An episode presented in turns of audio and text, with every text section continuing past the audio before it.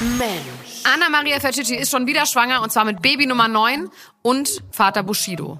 Und was es mit dieser Anna-Maria auf sich hat und warum sie noch so viel mehr ist als nur eine Supermutter, könnt ihr in zwei Folgen Mensch Anna-Maria Ich muss hören. ganz ehrlich sagen, bevor ich meinen Mann kennengelernt habe, kannte ich eigentlich nur die Sonnenseite des Lebens. Ich hatte tierisch viel Spaß in meinem Leben. Es drehte sich auch alles nur um Spaß.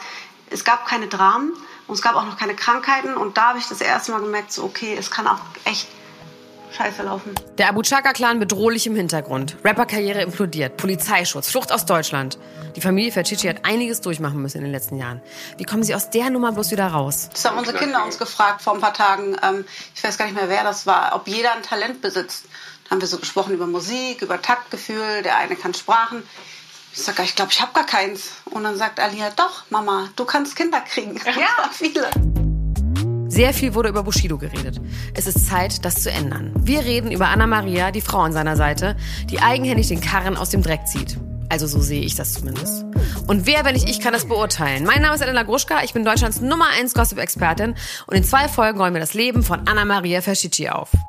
From Sarah with love, she took your picture to the stars above.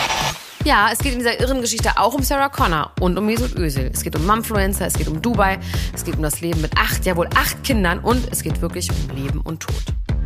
Mensch, Anna Maria, an diesem und am nächsten Donnerstag überall, wo es Podcasts gibt. Bis dahin, ciao,